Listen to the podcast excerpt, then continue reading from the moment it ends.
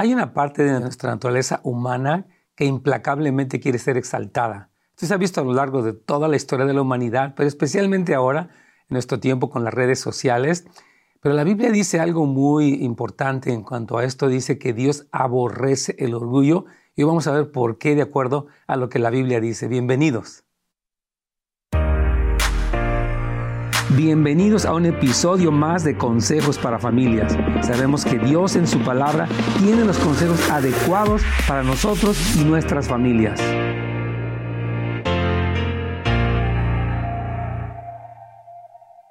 Hola amigos, ¿cómo están? Dios les bendiga. Nos da mucho gusto tenerlos aquí en su programa Consejos para Familias con temas importantes. En este caso, eh, lo que la Biblia dice que Dios aborrece el orgullo. Y suena fuerte eh, la, afirmación de la Biblia, pero vamos a ver por qué, qué existe detrás de esta actitud de Dios en, cuanto al orgullo y también qué debe ser nuestra actitud. Pero dice en primera de Pedro capítulo 5 versículos 6 al 7, humíllense pues bajo la poderosa mano de Dios para que Él los exalte a su debido tiempo. Echen sobre Él toda su ansiedad porque Él tiene cuidado de ustedes. Hay muchas verdades que están contenidas en este versículo y vamos a meditar porque ah, Dios dice aquí que Él aborrece, dice, de hecho lo dice en, el, en el versículo anterior, que Dios resiste al soberbio o se opone al soberbio en el versículo 5 de primera de Pedro 5 y dice, pero que da gracia al humilde. Entonces, vamos a pensar hoy juntos ¿Por qué es que Dios aborrece el orgullo? Mire, si, leemos en estos versículos con los que iniciamos el día de hoy, dice que Dios quiere exaltar a su pueblo, Dios quiere cuidar a su pueblo, porque así es Él, es un Dios que cuida, que protege, y entonces necesitamos entender que el orgullo impide que estos propósitos buenos y santos de Dios eh, se lleven a cabo. Y vamos a irlo viendo, ¿verdad? Cuando no somos humildes, hermanos, no, este, o sea, no estamos bajo esa poderosa mano, sino que más bien nos levantamos con nuestro propio poder junto o contra la mano de Dios. La persona orgullosa no quiere estar bajo la mano de Dios, quiere él o ella decir qué hacer, cómo hacer, cuándo hacerlo, etc. Y esta persona puede pensar que es más inteligente o que es más ah, poderosa, increíble, pero puede ser que Dios mismo. Entonces, la primera razón por la que eh, Dios aborrece nuestro orgullo es porque se opone y deshonra el poder de Dios. Miren, hermanos, aquí dice que la mano de Dios está sobre nosotros para levantarnos. Pero cuando una persona se opone a la mano, a estar bajo la mano de Dios, entonces Dios no puede obrar como Él dijo, porque el orgullo se está levantando. Y demasiadas personas, amigos queridos, han sufrido las graves consecuencias del orgullo.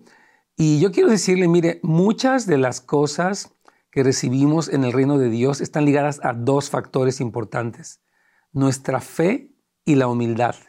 Son dos cosas esenciales en las que Dios, el Dios del cielo, se comprometió que Él ah, bendeciría al humilde, eh, que el reino de los cielos, Jesucristo dijo en, las bienaventuranzas, bienaventurados los pobres en espíritu, porque de ellos es el reino de los cielos.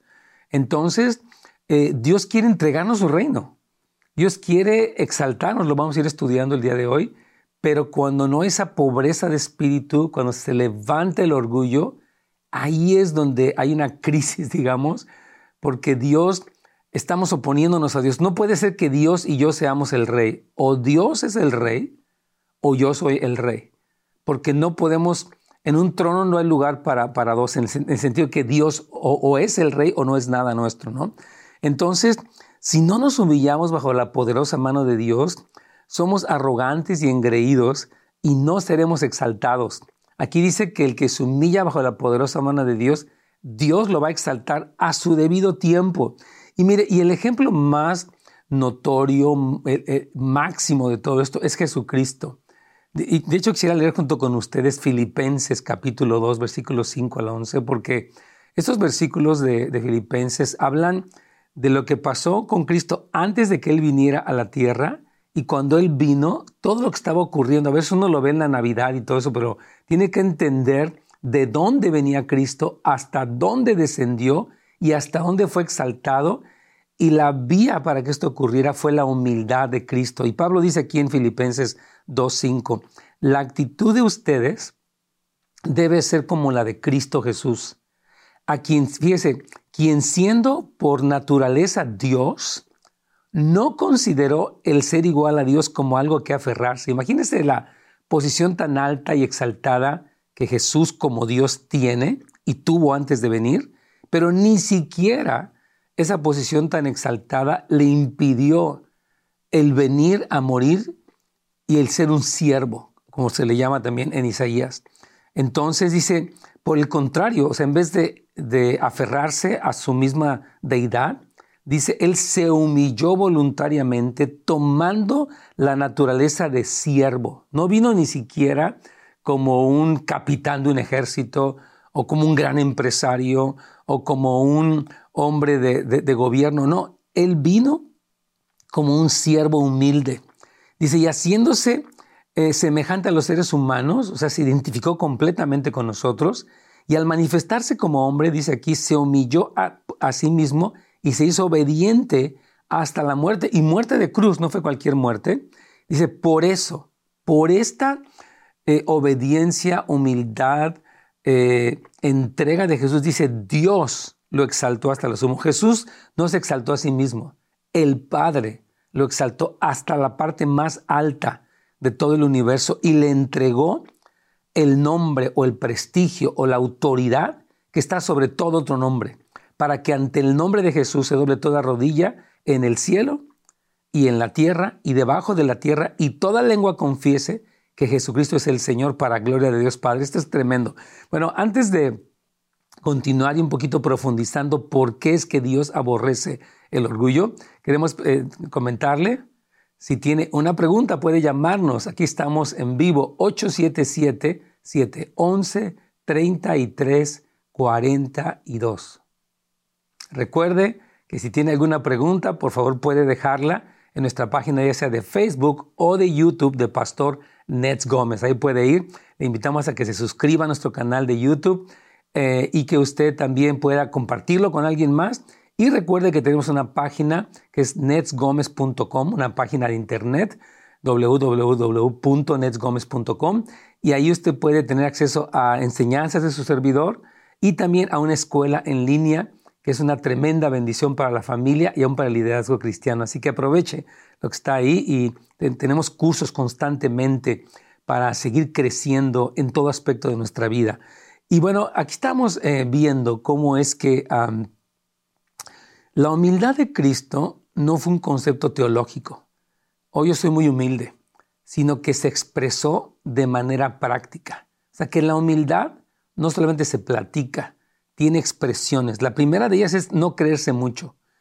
De repente hay personas que tenemos o, el lado de creernos más de lo que somos o el lado de sentirnos inferiores, complejo de inferioridad. Y estos dos extremos de nuestra percepción de nosotros mismos son equivocados. Romanos 12.3 dice, cada uno debe de pensar de sí mismo con cordura, ni más ni menos, conforme a la medida de fe que Dios repartió a cada uno. Entonces, no creerse mucho, hermanos. Tenemos que, por ejemplo, como líderes, como padres, como cristianos, como trabajadores, como dueños de empresa, tenemos que poder ubicarnos y nunca creernos más de lo que somos, sino agradecer lo que somos y entender nuestra posición para funcionar bien.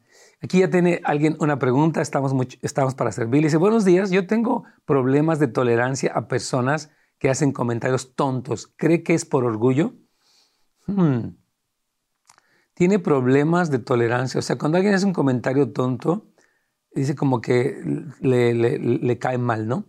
Y yo creo que sí, mire, voy a explicarle por qué sí.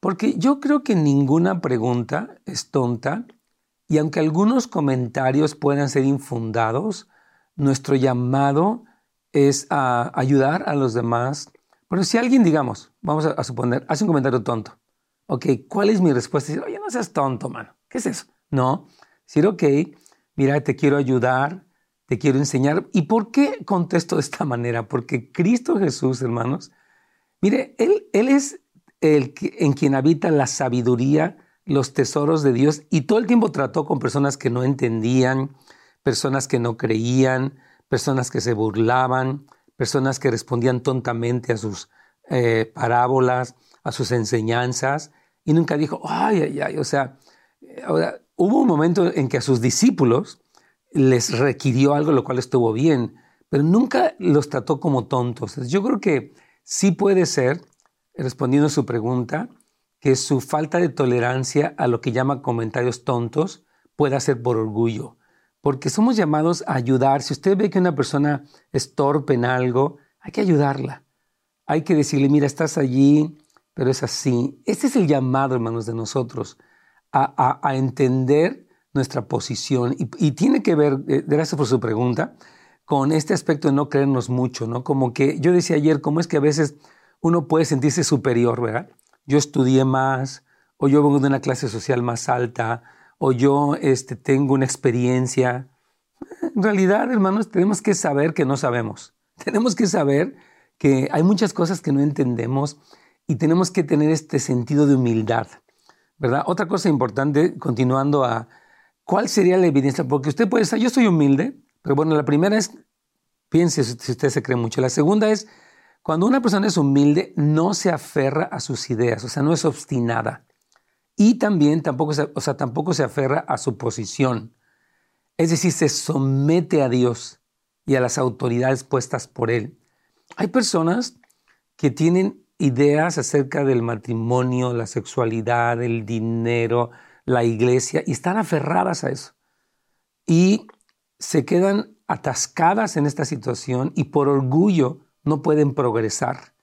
Entonces, y también resisten mucho la autoridad, ¿verdad? Tienen problemas de rebeldía, de cuestionar, de querer cambiar a la autoridad. Entonces, la Biblia que Cristo, eh, Él no se aferró ni siquiera a la posición más exaltada del universo, sino que él se humilló, dejó ese lugar y se convirtió en un siervo. Entonces, piense, yo quiero animarle que mientras estamos en este programa este día y usted nos está escuchando o viendo, piense en qué aspectos de mi vida, de mi formación cristiana, de mi matrimonio, de mis relaciones, de cualquier cosa, yo sigo aferrado me han dicho por años que diezme, me han dicho por años que perdone, me han dicho por años que no trate así a mi esposa y yo sigo igual, no cambio, eh, eh, este, me defiendo, ataco, me ofendo. O sea, esto que se está haciendo es lo que se llama, pues, una rebeldía pasiva o activa. O sea, yo resisto lo que Dios me dice y sigo en mi mismo camino. Entonces, fíjese como dice aquí la escritura en Romanos 13.2, por lo tanto, cualquiera que se rebele contra la autoridad, se revela contra lo que Dios ha instituido y será castigado. Yo les he comentado que personalmente de joven tenía muchos problemas con la autoridad, era conflictivo, era rebelde, era contestón, era etcétera. Y Dios tuvo que pasarme por un proceso para que yo entendiera eh, mi lugar y dejara toda esta arrogancia, eh, porque si Dios me iba a utilizar yo tenía que aprender a someterme a la autoridad que Él permitía, porque eventualmente Él me iba a poner a mí como autoridad y yo tenía que utilizar esta autoridad con mucha sobriedad, ¿verdad? Entonces, hermanos, la demostración de la humildad es el no aferrarse a las ideas, no idolatrar mis ideas, y es rendirme a Dios y es someterme a la autoridad de Dios. Hay personas que no caben en iglesias, no caben en trabajos, no caben en comunidades porque siempre se pueden sentir más listas, se pueden sentir más, qué sé yo, hermanos, y, de veras que Dios nos perdone y nos ayude. Por eso desaborrece el orgullo, porque impide, fíjese bien, que Dios nos entregue más. Porque al orgulloso Dios no le puede entregar más porque se le va a la cabeza. Cuando Pablo le dice, por ejemplo, a Timoteo, no nombres personas eh, neófitas o nuevas en lugares de autoridad, no es que caigan en la condenación del diablo. O sea, el diablo se enalteció. Él dijo, yo me sentaré, yo seré semejante al Altísimo, yo voy a ser, y el Señor dice, eres humillado hasta el Seol. Entonces, Esta, ley que, que, la Biblia nos habla, Antiguo y Nuevo Testamento, de que el, todo el que se enaltece va a ser humillado y todo el que se humilla será enaltecido por Dios, no por sí mismo. Entonces, hay que tener mucho cuidado y hermanos, que el temor de Dios nos haga combatir nuestro orgullo. Yo lo que he visto es que muchas personas decimos en general, pues así orgulloso no soy, ¿verdad? Eh, o sea, como que somos un poco ciegos al orgullo que tenemos y es importante eh, hacer este examen, ¿verdad? Ok, me creo mucho o tal vez me creo demasiado poco. las dos pueden ser demostraciones de orgullo. Me aferro mucho a mis ideas eh, este, o a mi posición. Me, me resisto a la autoridad, la cuestiono. Y tercera cosa que vemos en Cristo dice que Él se volvió siervo. No vino como el magnate a que todos lo atendieran. Él vino y la última noche dice que se puso a lavar los pies de sus discípulos. Él dijo, yo vine como un siervo. Dije, yo, él dijo, yo no vine para que me sirvieran, vine para poner mi vida y para servirles. Entonces, hermanos queridos, una persona humilde sirve, es libre para servir en la casa, en la familia, en la iglesia y en la comunidad. Si tú no eres libre para servir, tienes demasiado orgullo, necesitas arrepentirte de este orgullo. Mira cómo dijo Jesucristo en Lucas 22, 26. Pero entre ustedes, porque le estaban hablando, oye, mira cómo los reyes se enseñorean. Dice, ok, así es en el mundo, eh, con los magnates, los millonarios, los que fuera. Dice, pero entre ustedes será diferente.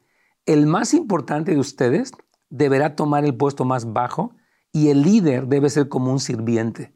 Entonces, por ejemplo, un hombre que es líder de su hogar renuncia al machismo, al sentido de superioridad, a creer que la mujer es un ser inferior, renuncia a estas cosas porque entiende el lugar que él tiene. Mire, uno escucha Efesios 5 y habla de la manera en que el hombre debe amar a su esposa, debe cuidarla, sustentarla, con, con, sus palabras debe de eh, edificarla, purificarla. Entonces uno entiende que el papel del varón no es enseñorearse de la mujer, sino es contribuir a, que su potencial florezca, que fue lo que Cristo hizo con la iglesia. Entonces, eh, tenemos que entender que el que es líder tiene esta posición y, y, esto combate tanto el machismo como el matriarcado.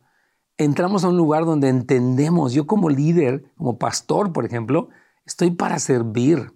Claro, o sea, muchas personas muestran gratitud y qué bendición, pero nunca debo de aprovecharme de mi, posición. Y la última cosa que es una muestra clara de la, de la humildad es la obediencia. Dice la palabra que Cristo se hizo obediente. En su humildad obedeció. No solamente dijo que, pero él fue obediente hasta la muerte. Y dice, y muerte de cruz. Está diciendo la muerte más cruel, vergonzosa, eh, eh, este, tortuosa. Jesucristo dijo, ok, Padre, esto es y lo voy a hacer. Entonces la obediencia es la demostración palpable de la humildad. Entonces vamos a ver la segunda razón para ir un poco rápido. ¿Por qué es que Dios aborrece el orgullo? Hermanos, dice la Biblia que tarde o temprano el orgullo destruye a las personas y no les permite ser exaltadas por Dios. Los orgullosos no serán exaltados, sino arruinados. A mí se me hace tremendo lo que dijo la Virgen María en su cántico. Ella tiene un, cántico y donde dice, él despachó a los ricos con las manos vacías, despojó a los poderosos de sus lugares y él levantó a los humildes y a los pobres los, los colmó de bienes. O sea que el principio del reino es así, hermanos queridos. Dios dice, yo aborrezco el orgullo en tu vida porque te impide que recibas todo lo que yo tengo. Mi hermanos, yo, yo decía ayer y quiero reiterarlo el día de hoy, que Dios quiere exaltar a su pueblo, no para que se crea mucho.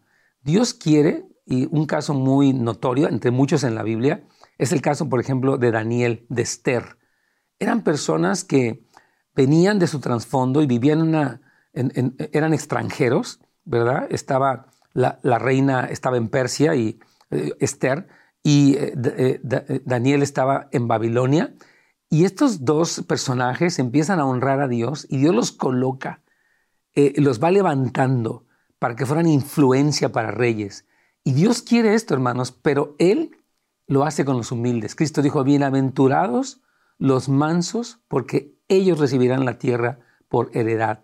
Entonces, la mansedumbre puede recibir todo lo que Dios tiene y por eso Dios dice, aborrezco el orgullo porque te impide recibir lo que yo tiene. La humildad, hermanos, va a ser exaltada al final.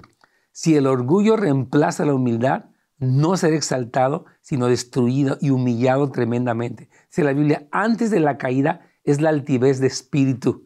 Entonces sí tenemos, hermanos, que escudriñar nuestro corazón para ver qué trazas de orgullo tenemos y tenemos que decir, Señor, yo renuncio a esto, porque no es algo que usted puede decir, ah, pues yo la verdad no sé. Ya hay cada quien. No, no, no. Esto es crucial.